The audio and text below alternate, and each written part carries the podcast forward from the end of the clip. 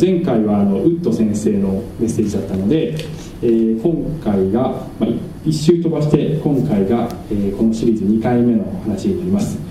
で、えー、クリスチャンとしてのアイデンティティの前に人間としてどうなんだよっていう人間は何者なんだよっていう、え、話から始まっておりまして、えー、今日のテーマはこの1回目と同じ人間としての価値について考えるメッセージでありまして、えー、1回目と同じテーマなんですがもう少し深く、えー、掘り下げてまた別の視点からも見ていきたいと思っております。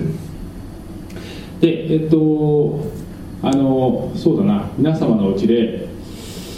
えー、2人旅行をしたことがある方。2人で自分と誰かで2人で旅行をしたことある方、ね。えー、誰にしようかな。めぐみさんどんな旅行でしたか？誰と行かれましたか？友達と。お友達とね。はい、えー、どこに行かれましたか？その時は長崎ハウステンボス。長崎のハウステンボス？ああはい。オーストラリアとか。オーストラリアとかねああ、えー、一緒に同じ1回で行ったわけじゃないですよね、うん、別々にね。はい誰と行ったんですか？まあいいや。橋本さん。橋本さんのこと好きですか？あ本当ですか。じゃあ楽しかったですか？旅行は。楽しいですよね、あの楽しあの好きな人と一緒に行く2人旅行って楽しいですよね。あの私もですねそういう私もあの妻と結婚して、えー、子供ができるのがだいぶ遅かったので、えーまあ、だいぶね2人で旅行しました。で妻のことをすごく好きなので あのありがとうございました。拍手ありがとうございます、えーまあ、楽しい思い出がねいっぱいあります。であのたとえその旅行がどんな貧乏旅行であったとしてもあるいはすごくいろんなハプニングが起こったり大変な思いをしたりしたとしても、えー、好きな人と、えー、一緒に行く2人旅行って楽しいんですよね。しかしながら、えー、どんなにリッチな旅行ですごく、えー、お金をかけた旅行でも嫌いな人と行く、えー、2人旅行っていうのはねこれすごく辛い。どういうシチュエーションでありえるかというとあの会社とかで勤めてるとあのすごく苦手な先輩とかと出張に行かなきゃいけなかったりとかね、そういうこともあるじゃないですか。で、えー、これは辛いですよね、えー、たとえ高級ホテルに泊まってうまいものを食べたとしてもこれは辛いですね。つまりあの状況ではなくあの誰と一緒にいるかっていうことがこの楽しさを決定づけてますよね。であの私たちの人生っていうのは人生そのものが一つの大きな旅路のようなものなんですが例えば私は妻というパートナーを得て人生のパートナーを得て、まあ、あの歩んでいるわけです。で、えー、その時に人生という旅路が楽しいもの喜ばしいものになり得るかどうかっていうのはまあ、私が妻とうまくやっていけるかっていうことがすごく大きなポイントになってくるわけです。しかしながら結婚しているかどうかということとは関係なく、えー、私たちは皆あの生まれてからある一人の人とずっと二人旅行をしているようなものですね。これは誰だと思いますか？これは、えー、神様ではありません。その以前の話をしているので、まあ、神様と歩んでない人もいますしね、えー、これは、えー、自分というパートナーですね。自分というパートナーですね、えー、私は生まれてから坂本隆という人と、えー、ずっと一緒に、え、寝る時も起きる時もご飯を食べる時も、えー、トイレ行く時もお風呂入る時もひとときも離れず、えー、ずっと一緒にこのね人生という旅路を歩んでいかなければならないのです、えー、でその時にこの自分というパートナーを好きになれるかどうかということがこの人生の質を決定づけます、えー、自分が嫌いだということはこれはもう嫌いな人といつも一緒にいなければならないという状態になるわけですね。で自分を好きになれるかどうかどうかということをあのセルフイメージっていう言葉で、えー、表現したりしますね、えー、自分が好きな状態をセルフイメージがいいというふうに、えー、言ったりします。であのこのですねセルフイメージというのは、え、要するに自分のアイデンティティをどういうふうに考えているかということになるわけですけどもどこから自分のアイデンティティを受け取っているかということに、えー、ということが重要なポイントなんですね、えー、アイデンティティっていうのは基本的に外部から与えられているものです。で特に、えー、自分がこの権威は重要だと自分が思っているそういう対象から受け取っていることがほとんどだと思いますね。例えば皆様のえー、ID 見せてくださいってどっかお店とかで言われると免許証とか見せるでしょ？で免許証っていうのは皆さんのアイデンティティなわけですけどそれは、えー、権威ある機関があなたに与えているものです。で皆さんはその権威を認めているのでこれが私の ID ですって言えるわけです、まあ、社会的にも認められている権威だしね。あるいは皆様があの会社というものが権威があると思っていたらえー、会この会社の社員であるということが皆様の大切な、えー、アイデンティティになってくるかもしれません、えー、しかしながら会社があ自分を重宝してくれてる間はあすごくいいセルフイメージを持ってられるけど会社に権威を置いてると、え今度は会社があの自分を評価してくれなくなったらセルフイメージが悪くなったりします。あるいは自分の国が大切な権威だと思ってたら日本人であるということや日本民族であるということが自分にとって大切なセルフイメージ大切なアイデンティティになってきます。あるいは皆あの小さい頃は親というものが非常に大きな権威ですので親から「お前はダメ人間だ」と言われて育つとものすごくセルフイメージが悪くなってきます。えー、あるいは、えー、皆様がお金というものがものすごく重要だと思っていたらお金をすごく持っていたらそれによって自分の価値は測られるというふうに思います。けれどもお金に価値を置いていながらお金がなくなってしまうと今度は自分のセルフイメージが悪くなって価値がない人間だというふうに思ってしまうかもしれません。このように自分がこれは重要だと思うものから自分のアイデンティティを受け取っているということが多いと思います。私たちクリスチャンは、えー、その、ね、世の中のすいません世の中のいろんなもの、えー、が大切ですけど最も大きな権威は何だと考えるかというと神という方です。ですから神様が私たちにどういうアイデンティティを与えているかということを学ぶことによって、えー、健全なこのセルフイメージアイデンティティを得ることができるのであります。ではその神様は私たちをどのように見ているかというと、えー、これはクリスチャンかどうかという以前の問題ですね、えー、そもそも神様はあなたは世界で唯一の傑作品なのですよと。え神様の手作りの作品なのですよというのが一つの今日のサブポイントです。もう一つのポイントは、えあなたは神が究極の代価を払ってでも買い取りたい買い戻したいと思うほどの宝なのですという。この2つの点を確認していくことによってあなたが神の目にどれほど、えー、価値のある存在なのかということを、えー、確認していくそういうメッセージであります。はい。で先週もこの、えー、創世記のですね、えー、すみません。前回もこの創世記の1章27節読みましたがもう一回この27節を、えー、読みたいと思います。神様が人間を作りになった時このように、えー、書いてあります。そして神は我々に似るように我々の形に人を作ろう。そして彼らに海の魚空の鳥家畜地のすべてのもの地地を這うすべてのものを支配させようと仰せられた。神はこのように人をご自身の形に創造された。神の形に彼を創造し男と女とに彼らを創造された。っていうふうに、えー、聖書には書いてあります、えー、先週申し上げた、えー、前回申し上げたのは神様が私たち一人一人を神の形神の似姿にお作りになったのだ。だから人間の尊厳というものがあるのだという話をしました。そしてこの記述の先に少し飛んで31節見るとえ、このですね全てのものを作った後で神様がこのように、え、聖書にこのように書いてあるんですね。そのようにして神はお作りになった全てのものをご覧になった。見よ。それは非常に良かったっていうふうに書いてあるんですね。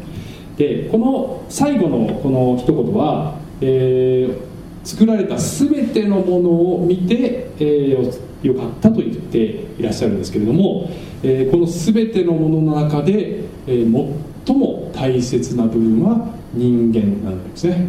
えー、全ての創造物の中で神様が、えー、ここにも最も情熱を注いだというのが私たち一人一人人間なのだということが聖書から分かるのであります。そして、えー、全ての作られたものそして人間のそのという、えー、そのですねクライマックスをご覧になって神様は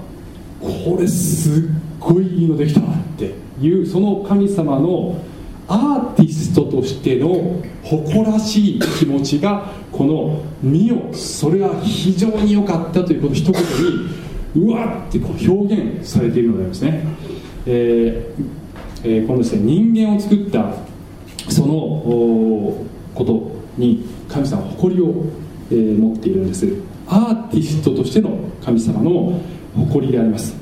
えー、そして、えー、聖書を見るとですね、えー、詩篇の139編にはこのようにも書いてあります、えー、これはダビデという王様が読んだ詩ですけれどもあなたがあなたというのは神様です。あなたが私の内臓を作り母の体のうちで私を組み立てられたというふうに彼は表現したんですが、えー、私が生まれてきたのはこのですね、えー、自然のこの作用としてお母さんのお腹の中で勝手に作られたというふうにね、えー、思うんだけれどもそれだけではないと。母の体の中でそこに、えー、情熱を注いで私を作られた本物の作り主がいたのだというふうにダビデは認識したわけです。私たち一人一人に神様は情熱を注いで母の体のうちでお作りになったのだ。あなたは神様の手作りのしかも世界で唯一の2つとない傑作なのですよというのが聖書の人間観であります。あの私あ皆さんどうかな？あの何かね、えーものを作ったり、えー、する方皆さんの中にもいると思うんですけども、えー、私もですね、まあ、なんちゃってギタリストなので あの時々ですけど曲を作りますね。時々。で自分が作った曲って、え、すごく愛着がある。あ人が何て言うかっていうこともちょっと気になるけどあのそれ以前にこう作るとねこの曲いいかもって、ね、思うんですよね。で何年か前に、まあ、あるえーまあ、ギターでですねインストルメンタルの要するに歌詞がつかない、えー、曲を作りました。で、えー、コードを自分で弾いてそそこにメロディーもこのギターでメロディーラインをつけてこう重ね取りしてレコーディング家でしてね、えー、作ったんですね。でこれちょっといいなって思ったんですよね。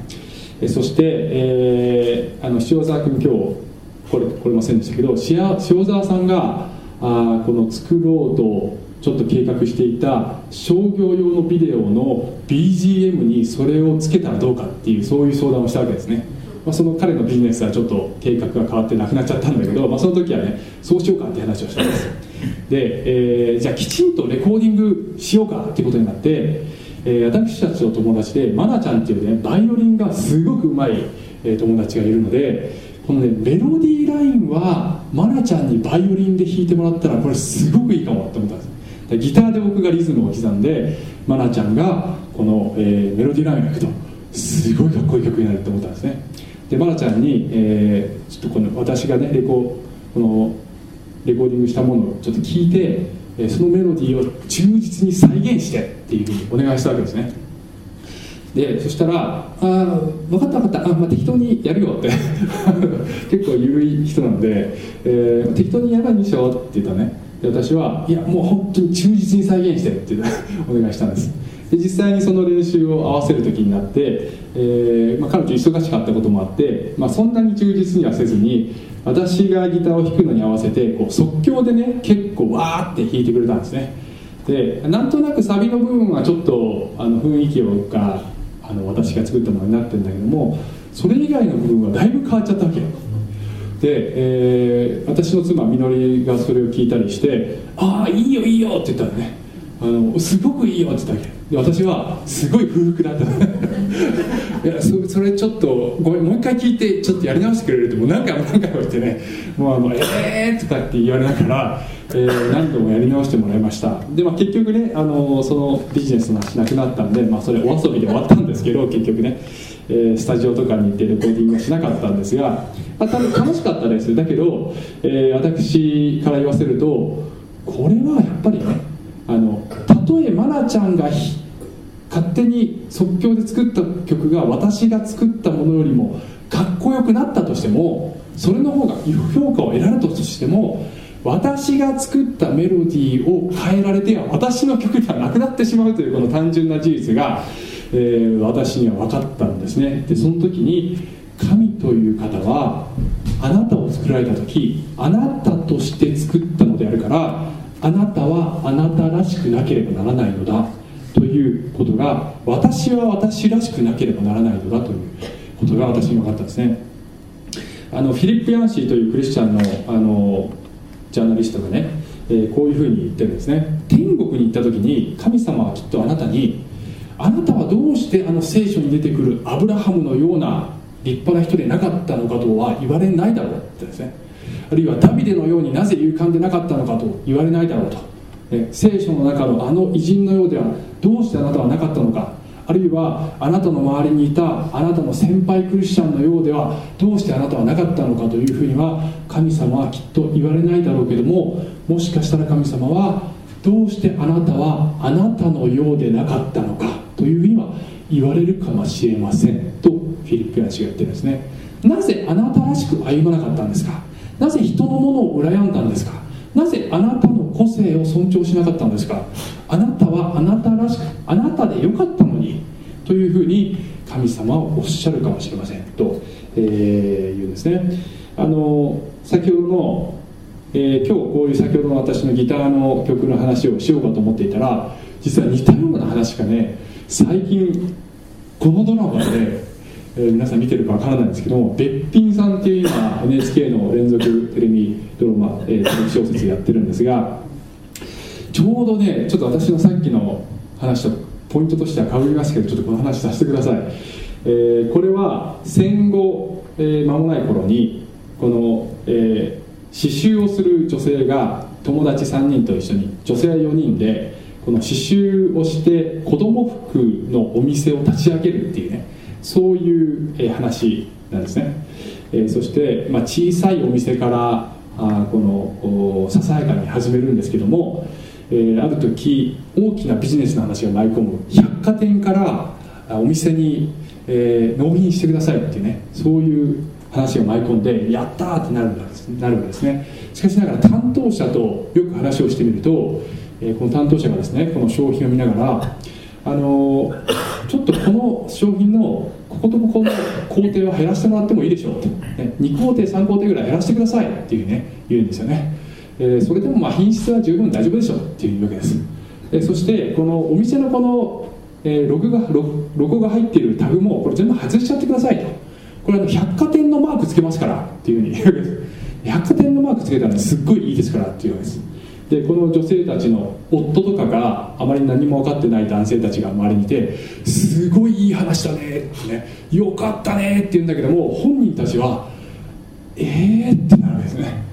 えそれじゃあ私たちのあの手作りの品じゃなく私たちのねこのお店の品じゃなくなっちゃうよっていう思うわけですね。そして、えーね、それでいかにお金が舞い込もうともえビジネスがうまくいこうとも、えそれじゃ嫌だと思ってこの話なかったことにしてくださいって断るわけですね、えー、まあ、この話その続きがあって、まあ、百貨店の方が別の提案を持ってくるので、まあ、その後成功していくんですけど、まあ、そういう話をねしてるんですけどねテレビで。でもあの私の先ほどのギターの話と一緒で作り主にとって作ったものがあのに対して誇りを持ってるんですね。で神という方はあなたという存在を個性を持って唯一の作品として作っているのであなたがあなたであることが非常に重要なんです、えー、アメリカのリック・ウォレンという牧師は人が持っている才能とかあるいは風貌とかあるいはあの人が自分よりももっとなんか花があるなとかそういう個性とかそういうものを羨むのはこれは神への侮辱ですっていうふうに言ったんですね、えー、これは、ね、あの人の方が良かったどうして神様私をあの人みたいにしてくれなかったんですかっていう時にこれはすなわち神様のアーティストのとしての腕をあの侮辱してるんだと。神様あなたは私を作った時に失敗しましたねって言ってることになるんですよと。神様どうして私みたいな失敗作を作ったんですかと、えー、あんまりあなたは、ね、腕のいいアーティストじゃないですねって言ってることになるんだよ。だからこれはすごい神様への侮辱なんだよっていうふうに、えー、立候連はあ言うのであります、えー、あなたは世界で唯一の作品なのであります。ですからあそのことを自分のアイデンティティにしてください。それがえ1つ目のポイントであります、はい、で2つ目のポイントに行きますがもう1つはあなたは神様が究極の代価を払うほどの宝なのですよ、えー、ということですね、えー、聖書にはあなた方は第一コリント6章20節あなた方は代価を払って買い取られたのです。っていうね言葉がありますね、えー、代価を払って買い取られたのです。これはパウロが、え、コリントにいるクリスチャンに、えー、当てたものです。あなた方はあなた方のものじゃないんですよと、えー、あなた方は神様のものになったんですよと。神様が買ったんですからっていうねことを言うわけですね。で、えー、これはクリスチャンに向かって言われたことなんですけれどもえ、このクリスチャンになって初めてその、え、価値が出るわけではないんですね、え、クリスチャンになるかならないかにかかわらず神様がこれだけの代価を払う、えつもりがあるというそういう価値がその人にあるのです。その救いを受け取るかどうかによってクリスチャンになるかどうかが、え変わってくるんですけどもクリスチャンになる以前からあなたには価値があるので神様はそれだけの代それだけの代価というのはどれだけの代価かというとイエス・キリストという神の御子の命という代価であります、えー、第一ペテロの1章18節からご承知のようにあなた方が先祖から伝わった虚しい生き方からあがない出されたのは金やあそう、えー、銀や金のような朽ちるものにはよらず傷もなく汚れもない、子羊のようなキリストの尊い血によったのです。と、え、ペテロは言いました。先祖から伝わった虚しい生き方っていうのは、えー、作り主である神から離れて、えー、生きている時にはあたくさんの作られたものでしかない偶像を大切にして生きているようなそういう生き方のことを言っているのだと思います。そこからあなた方はあがない出されたすみません、えー、あがない出されたと言ってるんですが あがない出すという言葉はこれは買い戻すという意味ですね。あがなうっていう言葉はあんまり日本人使わないんですけどね。買い戻すということです。もともと自分のものだったものが自分の手から失われてそれを取り戻すためにもう一回お金を払って、え取り戻すということをこれあがなうっていう、え言葉なわけですねまあ、あのよく使われる例えば例えば、えー、私の娘3歳になる娘が誘拐されたとしたらば、えー、そしてこの犯人がですね身代金、ね1、えー、1億円ぐらい要求してきたらば、えー、私は1億円持ってないけど、えー、ですねえー、持ってないのって言わないでください 持ってないけど、ね、驚かないでください、えー、持ってないですね、えー、けれどもお金持ちの友人とかに頭を下げて一生かかってでも返すからどうか貸してくれと言ってでもあるいは自分の内臓を売り払ってでもお金を作ってでもどんなことをしてでも娘を取り戻すためにお金をくるくるようにするでしょう、えー、私が娘を取り戻すためにどんな犠牲でも払う。そのことによって私にとっての娘の価値が証明されるわけです、えー、このですね、えー、誘拐された子供にを取り戻すために支払う身代金がいわば贖い金なわけですよね。で、えー、そのあなたという人を取り戻すために神様は、えーイエス・キリストというこの代価をお支払いになった神の御子の命という、えーとてつもなく大きなプライスを、えーおはしお支払いになった。だからそれによって神様にとってのあなたの価値がそれによって分かるのですよ。と聖書は言うのでありますね、えー聖書ほどあなたの価値を高く見積もっているものはどこにもありません、えーこの世界のどんな人もどんな社会も、えーどんな哲学もどんな宗教も、え聖書が聖書の神様があなたにつけているこの値札ほど高い値札をあなたにつけるものはどこにもありません、えー神様ほどあなたに高い値をつけるのはありません。あの以前このことをあのオークションに例えて言ったんですけどもあの最近ねインターネットとかでねあの物をオークションに出してヤフオクとか出すじゃないですか。オークションで、えーその品物を競り落とすのは一番高い値をつけた人がそのものを競り落とすんですね、えー一番高い値つまり最もそのものに犠牲を払う覚悟のある人がその売られてるものを、えー競り落とす権利があるのであります、えーもし神様が、ね、この聖書のイエス・キリストを通して現れた神様があなたに最も高い値をつけたのであればその方があなたを競り落とす権利があるのであります。あのですね、えー例えば私がですねあのビジネスで大成功して、えーなんだろうね、こんな田舎の教会の牧師やっててもうだつが上がんないから ビジネスの世界に戻るかっつって、まあ、何らかの形で大成功して、えー都会の夜景が見える高級マンションの最上階に、えー200平米ぐらいのね高級な部屋を、えー借りて、ね、毎月300万ぐらいかかるような部屋を借りて、えー夜景を見ながら100万円のワインを片手に、えー高級の 高級なソファーに座ってねくつろいで、えーいることができたとして、えーその時私はあとってもね心が満たされな満たされたような気持ちになるかもしれません。まあ1週間ぐらいは。分からないもうちょっとかな。1ヶ月ぐらいはそういう感じがするかな、まあ、でも長くは持たないでしょう。その感じもね。えーけれどもまあ少なくとも一時的にはすごくああなんか幸せって思うかもしれません。なぜそう思うかというとそういう自分を取り巻いているたくさんの高級品が自分の価値を規定しているような感じがするからだと思いますね、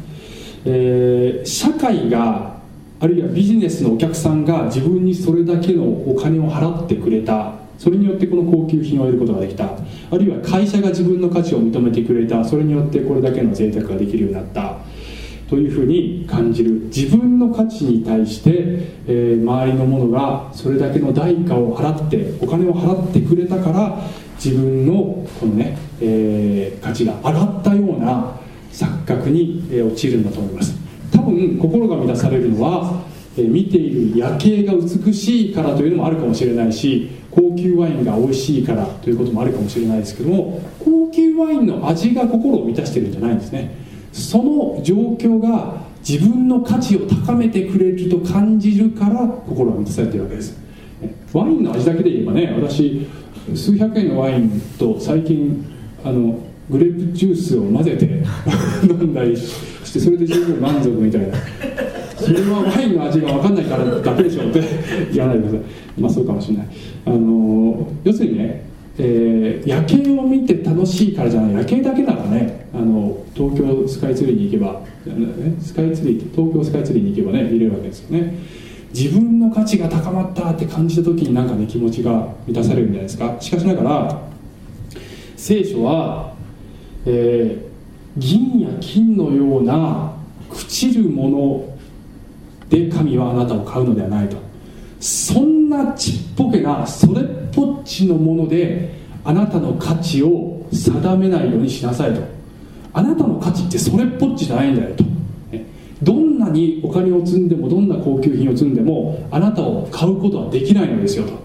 あなたを買うためにはイエス・キリストの血が必要だったのですよ。それほどにあなたは尊いのですよと、えー、自分の価値を貶めてはいけません。世の中のどんなものにも、えーね、お金にも周りの人の評価にも会社にも、えー、どんなものにもあなたの価値を決めさせてはいけません。神様が証明されたそのえ神様のしてくださったことによってあなたの価値を測りなさい。というふうに聖書は言ってるんだと思います、えー、繰り返すとあなたを愛する人があなたという存在を取り戻すためにどれほどの犠牲を払ったかを知れば自分の価値を知ることができるのであります。そのことを最後に、えー、ですねこの話をして、えー、終わりますけどファインディングにもファインディングにもというディディズニーじゃないやでもピクサーかの映画がありますね、えー、ファインディングにも。今日実はねちょっと見ようかと思ってね持ってきたんだけどうまく動かなかったんで、えー、この写真だけで慢してください。この話はねどういう話かというと、えー、これは、まあ、見た方はねお分かりかと思いますが、えー、のこのお父さんのこのこれこれね子供のニモっていう熊の実っていうあの熱帯魚かな？熱帯魚ですね、えー、魚。ニモという小さな魚がこの人間のダイバーによってさらわれてしまうという話ですね。さらわれてしまうんですね、えー、そしてその息子のニモを探すために、えー、お父さんの魚が何百マイルもこの、え、海の中を旅をして息子を探すっていうそういうですね、え、話なんでありますね。でこのニモは遠い場所の人間のねある歯医者さんの家の水槽の中に閉じ込められてしまって何度もこう脱走を試みたりするんだけども、えー、それもうまくいかず、えー、すごくしょぼこれしょぼくれてしまうっていう状態になるわけですね。でこの話は実は、えー、聖書のこのですねイエス様の例え話の100匹の羊の中で1匹がいなくなったら羊飼い探しでしょっていうその話をモチーフにしているというふうに言われているわけですね。もう一つ聖書の中のヨナの魚の、えー、話がありますね。あれもこの話にちょっと組み込まれているんです。で、え日本人ってそういう視点でこの映画見ないのでただ感動的な楽しい話って思うんだけどまあ分かんない。あのアメリカ人とかが見ればねあ聖書の話に似てるなって思うかもしれません。で私もこの話も本当に好きでこの話見るともうなんか本当神様の愛感じるっていうぐらい好きなんですね。で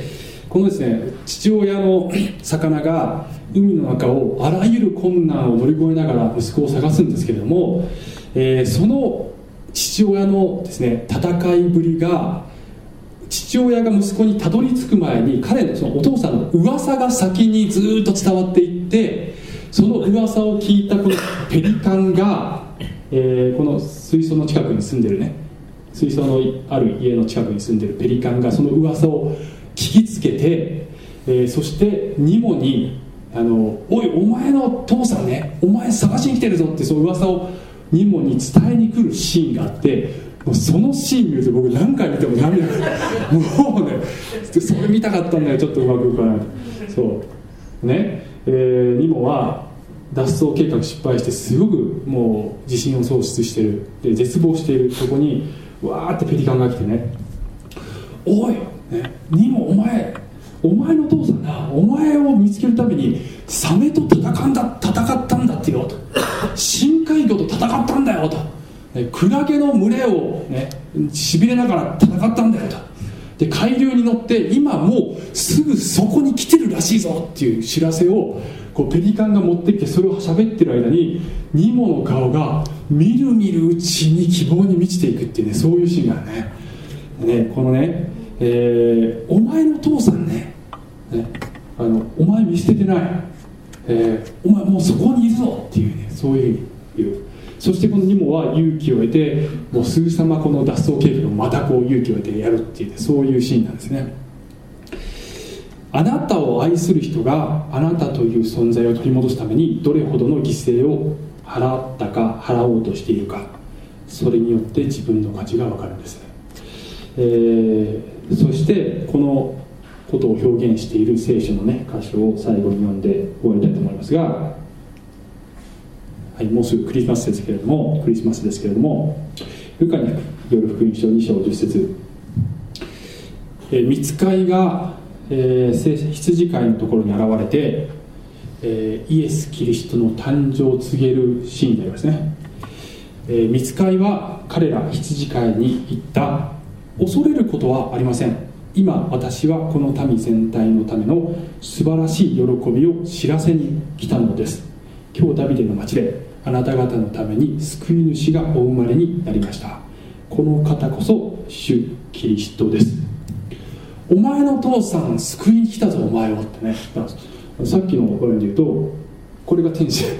この、ペリカンが天使なわけですよ、ね、ニモが羊飼いみたいなもんですよ。お前の父さん救いに来てるぞ。お前のお前を作った方がお前たち作った方がお前たちのことを今救いに来て今到着したとこなんだよ。ってこの羊飼いがあこのすいません見つかいが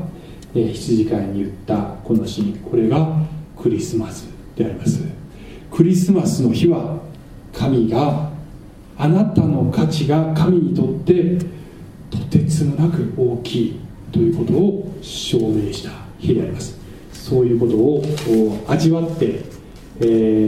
ー、ですね本当の意味で心を満たされるそんなクリスマスになったらいいなと思います。はいお願いします。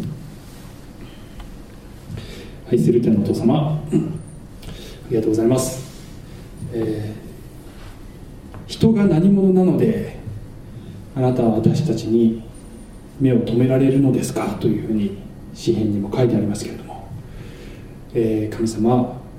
あなたはこんな取りに取りに足りないものでもあなたは私の目に尊いと、えー、私はあなたを愛していると。世界で唯一の傑作なのだよと。そしてあなたを取り戻すためならどんな犠牲も私は払うというふうに言ってくださって御子イエスを使わしくださいました。本当にありがとうございます。この世のどんなものにも私たちの価値を決めることはできません。あなただけが私たちに本当のアイデンティティをお与えくださる方であります。そのことを覚えることができますように。イエス様の名前によってお祈りします。アーメン